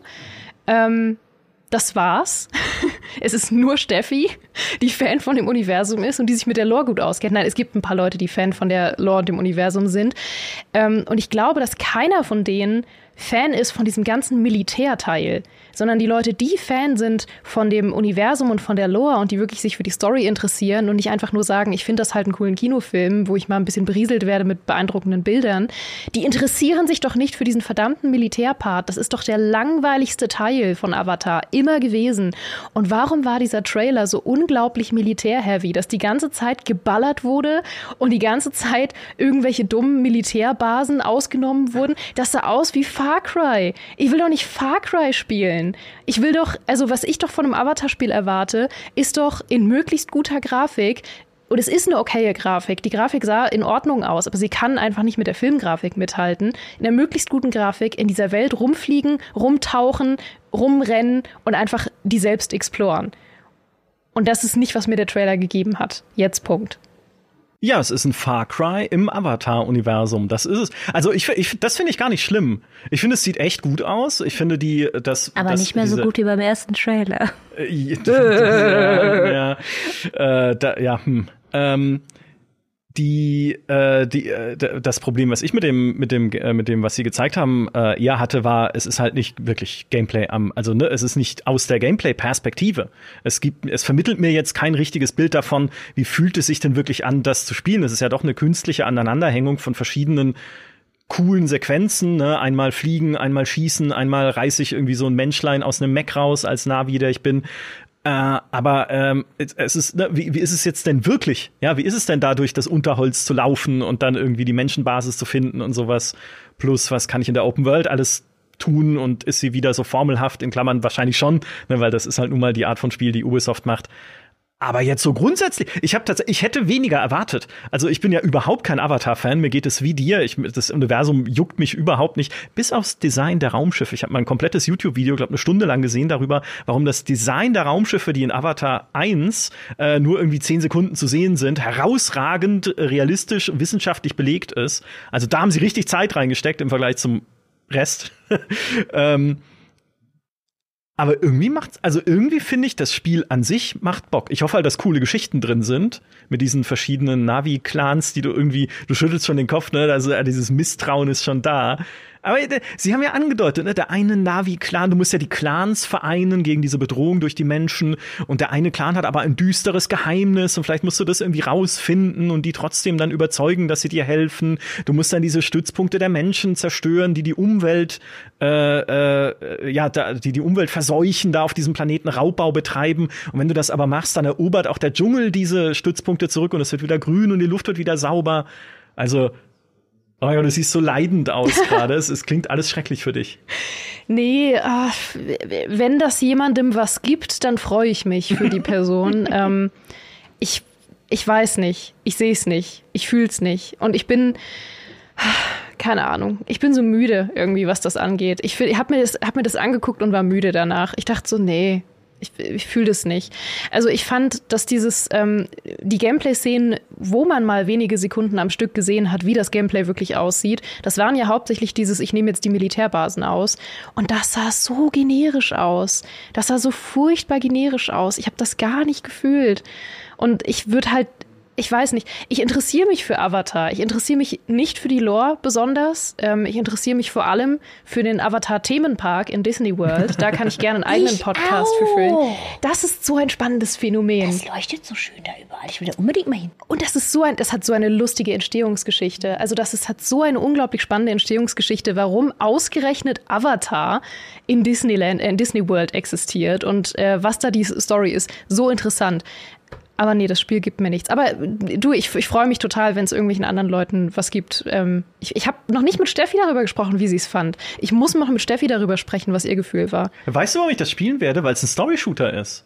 Ja, also gut. hoffentlich mit einer, das ist ja das, ne? Ich meine, wahrscheinlich wird es wieder vieles in der Open World geben, was mich einfach hoffentlich nicht so interessieren, äh, also nicht interessieren muss. Ne? Ich muss ja nicht alle Festungen erobern und ich muss nicht äh, keine Ahnung, was da an Crafting da noch drin steckt oder was auch immer man in den hinterletzten Ecken noch alles an Ubisoft-Formelhaftigkeit äh, rausleiern kann, brauche ich nicht. Ne? Aber wenn es, also ich fände es dann wenigstens, auch wenn mich das Universum nicht interessiert, es gibt nicht viele Story-Shooter und wenn es dann wenigstens eine coole Geschichte erzählt in dem Teil der Welt, in dem es angesiedelt ist, dann erfüllt es für mich seinen, seinen Daseinszweck aber jetzt muss AK salomonisch ein, ein Zwischenurteil fällen zwischen uns beiden. Ich mag den anderen Avatar lieber.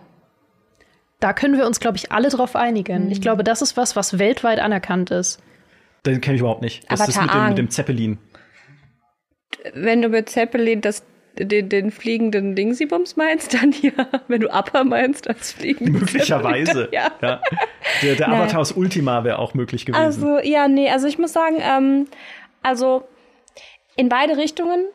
Avatar A, A besser. Pocahontas besser. Mhm. Und auch bei Pocahontas stimme ich dir zu, war ich nie für die Engländer. Dementsprechend interessiert mich natürlich auch das nicht so sehr. Ich muss aber sagen, ich, das ist ja mein ewiger Streitpunkt, den ich bei diesen ganzen neuen Spielen habe. Die machen immer alles dreckig, hässlich, Sand, zerstört.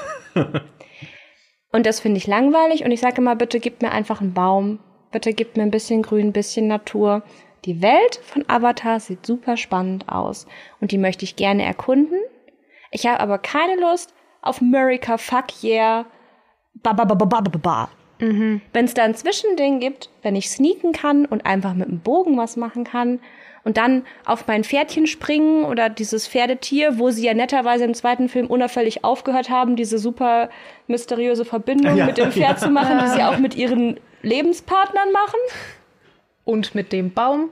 Und mit dem Baum. Ähm, dann ist das durchaus was, wo ich mir sagen könnte, okay, es wäre vielleicht ganz interessant, so einfach, weil ich finde, die Welt sieht super aus. Die ist so schön bunt, aber spannend bunt. Der Rest vom Spiel muss mich noch überzeugen, aber dafür haben wir noch zu wenig gesehen. Ja, das ist wahr. Wir gucken mal. Vielleicht war das auch wirklich nur ein militärlastiger Trailer. Ich hätte mir halt einfach mehr von der tatsächlichen Avatar-Welt gewünscht, ähm, also von Pandora und weniger von diesem ganzen Far Cry rumgeballer, weil ich weiß, ich sah zwischenzeitlich fast ein bisschen aus wie Call of Duty und da dachte ich mir so, das brauche ich doch jetzt nicht in meinem Avatar-Spiel. Ah, äh, naja. Ich wollte noch erwähnen, ähm, einfach nur for the lols, ähm, dass Beyond Good and Evil 2 natürlich nicht gezeigt wurde. Können wir jetzt einmal kurz drüber lachen. Ja. Ähm, Wer weiß, was damit gerade aktuell abgeht. Äh, Bloodlines 2 wurde auch nicht gezeigt, aber Bloodlines 2 wird gezeigt werden. Da haben sie nämlich angekündigt, dass es im September ein eigenes Event für geben wird, ja. beziehungsweise ähm, irgendeine Form von Lebenszeichen. Und da bin ich so gespannt drauf. Ja, wir werden äh, Star Citizen wegschmeißen und gebannt vor den Monitoren sitzen wenn dieses äh, Bloodlines dann. Starfield? Äh, Star, was habe ich gesagt? Star Citizen. Auch. Ja, Starfield. Star, Orange. Nein, Starfield natürlich, weil es auch im September kommt. Meine Güte. Ja, Cloudpunk Orange werde ich wegschmeißen ja, ja. und dann äh, gebannt vor dem Bildschirm sitzen, um zu schauen, was sie darauf gemacht haben. Äh, da, äh, daraus. Hey, jetzt ist es aber, jetzt ist aber hier echt Schicht im Schacht langsam. Glaubt ihr, es kommt noch was zu diesem alten Spiel, das der Hexe heißt? Assassin's Creed Hexe? Nee, es gibt noch ein altes Spiel, das Hexe heißt. Phil Spencer hatte ein Hexen-Shirt an. Der hatte ein Hexen-Shirt an. Ja. Kommt da noch was? Oder hat er das nur gemacht, um uns alle zu trollen? Das, äh, ich habe auch, wir saßen ja alle davor und haben gesagt, was ist, was? Warum Hexenshirt? Es ist super random. War das nicht sogar von Raven? Raven gehört jetzt Activision. Ja, irgendwas, warum trägt er das einfach? Macht der Software der, neues? Der, der, Phil Spencer ist doch nicht die Person, die bei so einer wichtigen Präsentation ja. sagt, ah, das lag gerade oben nee. auf dem Wäschekorb. Mutter hat's mir rausgelegt, ja. ja. Nee. Ich bin, und ich find's frech, dass da nicht so viel von, nichts mehr von zu sehen war, dass ich wurde fies geteased. Ich habe überhaupt keine Verbindung zu diesem Spiel, aber ich weiß jetzt, dass es ein Spiel ist und deswegen möchte ich mehr darüber wissen, weil es ein Mysterium ist. Außerdem hätte ich gerne Gameplay gesehen zu äh, Senua's Sacrifice. 2, quasi. Hellblade 2. Ja. Das fand ich, ich fand das cool, dass sie diese Szene gezeigt haben, weil Motion Capture können sie auch gut und es sah ja auch toll aus und die macht das ja auch super. Und dann haben sie Microsoft Extended auch wieder doch nur drei Leute auf dem Boot gezeigt. Mm. Das fand ich doof. Da war ich auch underwhelmed. Also mm. ich habe es vorhin auch mit äh, Lenny besprochen, als wir die Extended Show nochmal gesehen haben. Ähm, ich fand den ersten Trailer in der Haupt, in dem Hauptshowcase, fand ich okay, keine Ahnung, der hat mir irgendwie nicht viel gegeben. Es war irgendwie, ja, more of the same. So, ja, düstere Stimmen und jetzt stehen wir hier so eine ganze volle Minute und düstere Stimmen sagen düstere Sachen und wir bewegen uns nicht fort. Und ja, es sieht grafisch gut aus, aber das wussten wir. Ähm, und dann dachte ich, ja gut, keine Ahnung, vielleicht kommt jetzt irgendwie noch mal mehr. Und jetzt haben sie in dem Extended Showcase ja auch wirklich einfach nur noch mehr Motion Capturing gezeigt. Und ich hoffe, dass sie sich nicht zu sehr auf diesem Gimmick ausruhen. Also, dass sie nicht zu sehr einfach nur das Spiel mit dem Motion Capturing sind, sondern dass sie sich auch ein bisschen auf die Story und auf das Gameplay besinnen. Hoffe ich sehr. Ja. Ja, kann ich nichts zu sagen, habe ich keine Ahnung von. Gut. Ja. Weiter im Text. Aber ja. ist ja auch okay, kam ja auch nichts. Kann man ja, ja, ja also, es gab diesen Trollkampf, ne, das haben sie ja letztes Mal gezeigt, gegen diesen riesigen mhm. äh, ja, Trolltypen da in Dieser Hellblade. riesige Menschenboy, der da so. Genau. Ja, ja so Attack on Titan mäßig so ein bisschen. Äh, also zumindest ein bisschen Gameplay gab es schon, aber es stimmt. Es war eh so, also äh, ist ja immer so bei diesen Trailer-Shows, aber man wünscht sich ja dann oft, hey, ein bisschen mehr Erklärung, ein bisschen mehr, wie sich's tatsächlich spielt. Äh, hättet ihr mir schon zeigen können. Äh, wo es mir vielleicht als mein letztes Enttäuschungsspiel äh, zu, weh, äh, zu, zu viel fast schon war, äh, an, an reinem Gameplay und an reinem Kampf-Gameplay, vor allem in dem Trailer, war bei Avowed ich habe mich so gefreut auf Avowed, weil äh, sie damals ja diesen Teaser veröffentlicht haben. Hey, das ist das neue Rollenspiel von Oblivion, von Obsidian, von Cloudpunk uh, Orange, von Obsidian. ah. Eieiei. Und ich, ich Michael, wie hieß nochmal diese düstere Welt in Oblivion, diese Dämonenwelt? Obsidian, glaube ich. ähm, und äh, ich, ich, ich habe mich sehr also äh, drüber gefreut. Ich habe äh, äh, dann ewig immer die Microsoft PR angeschrieben und gesagt, wann gibt's da was, wann gibt's da was, wann gibt's da was? Und jetzt zeigen sie äh, neue Footage daraus und uh, also erstens ist es, äh, finde ich, zu zu bunt, zu hell und freundlich. Ja, AK guckt schon kritisch, ja. Nee, nee, das ist ja ich, also ja. Mhm. Okay. Ähm, also ich, ich äh, hätte, hätte es mir düster gewünscht, weil das ist ja die Welt von Pillars of Eternity und ich habe jetzt nur Pillars of Eternity 1 gespielt, aber das war nicht hell und freundlich sondern eher das Gegenteil davon. Und ähm, dann ist es ja ein Fantasy-Setting. Wie gesagt, aus der Ego-Perspektive, ich mag äh, Ego-Perspektive sehr gerne und auch in Fantasy, sie ist Skyrim, sie äh, Oblivion äh, und Co. Jetzt hätte ich fast Obsidian gesagt. Ähm, aber dann gibt es auch Pistolen und Pistolen und Fantasy ist für mich immer so ein ist immer so ein Ding, wo du denkst, ja, also, aber sie ist ja auch nicht Steampunk, sondern ist schon noch weiterhin Fantasy. Und vor allem, aber was es nicht zu sehen gab, ist das, was Obsidian ja eigentlich auszeichnet und das ist Story und Charaktere. Sie sagen ja, es soll so werden wie die Outer Worlds. Ihr ursprünglicher Gedanke war zwar, wir machen ein Spiel wie Skyrim mit einer großen Open World, dann haben sie aber gesagt, naja, aber eigentlich, was wir wirklich können, ist halt Geschichten schreiben und Charaktere schreiben und lass uns die Welt lieber kleiner machen, lass sie uns machen wie in die Outer Worlds, auch hier wieder jetzt bei Avowed und wir machen diesmal Begleiterinnen und Begleiter zum Kern des Spiels. Zitat aus einem Interview. Zum Kern des Spiels. Du hast immer, wenn du hier unterwegs bist, zwei Leute mit dabei, die kommentieren, mit denen du Beziehungen aufbaust, mit denen du Quests erlebst und so weiter. Also sie wollen halt einfach dieses, diese Charakterzeichnung und diese, ja, dass du halt ne, immer, dass du nie allein unterwegs bist in dem Spiel.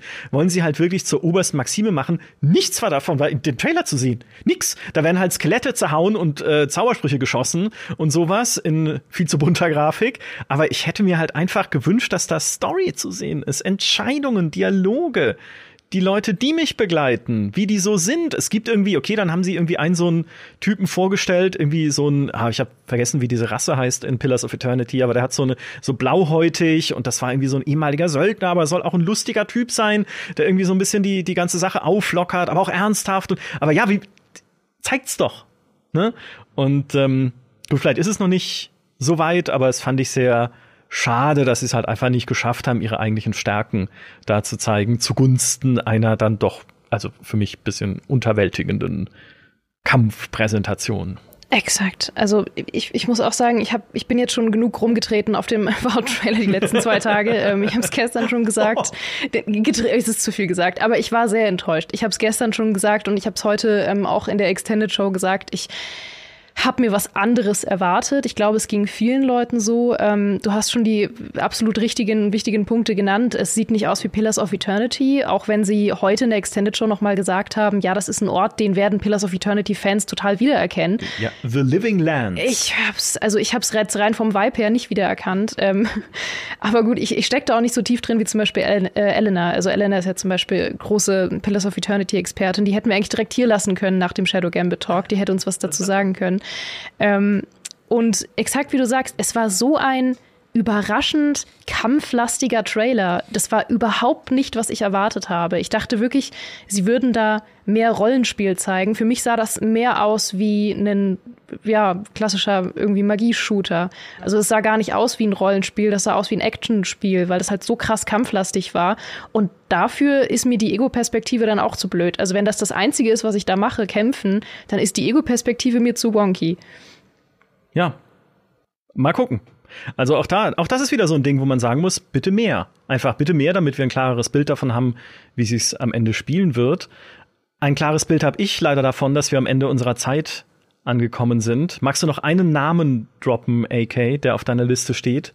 Einen letzten? Ich mochte, dass es bunt war. äh, Yes, Your Grace Snowfall. Oh ja. Ja, ja sehr schön. Okay. ja.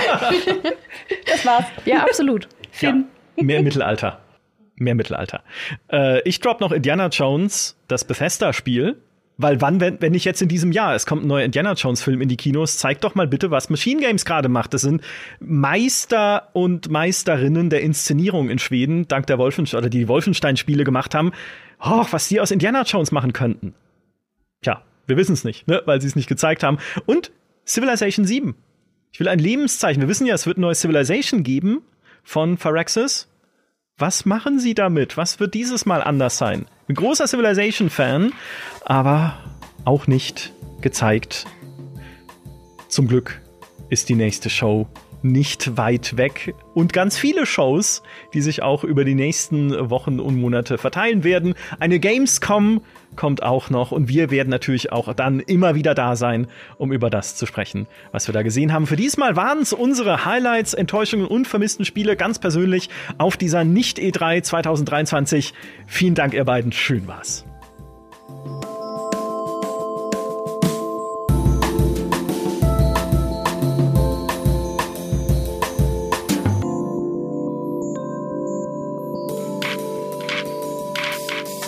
At Highland, we're all about celebrating little wins and little ways to innovate digital processes. There's no customer pain point too small for us to help with. Maybe that's why more than half of the Fortune 100 looks to Highland to connect their content and data, improve processes, and turn little efficiencies into big wins for their customers and clients. Highland, intelligent content solutions for innovators everywhere at highland.com. Introducing Wondersuite from Bluehost.com. Website creation is hard, but now with Bluehost, you can answer a few simple questions about your business and get a unique WordPress website or store right away. From there, you can customize your design, colors, and content. And Bluehost automatically helps you get found in search engines like Google and Bing. From step-by-step guidance to suggested plugins, Bluehost makes WordPress wonderful for everyone. Go to bluehost.com slash wondersuite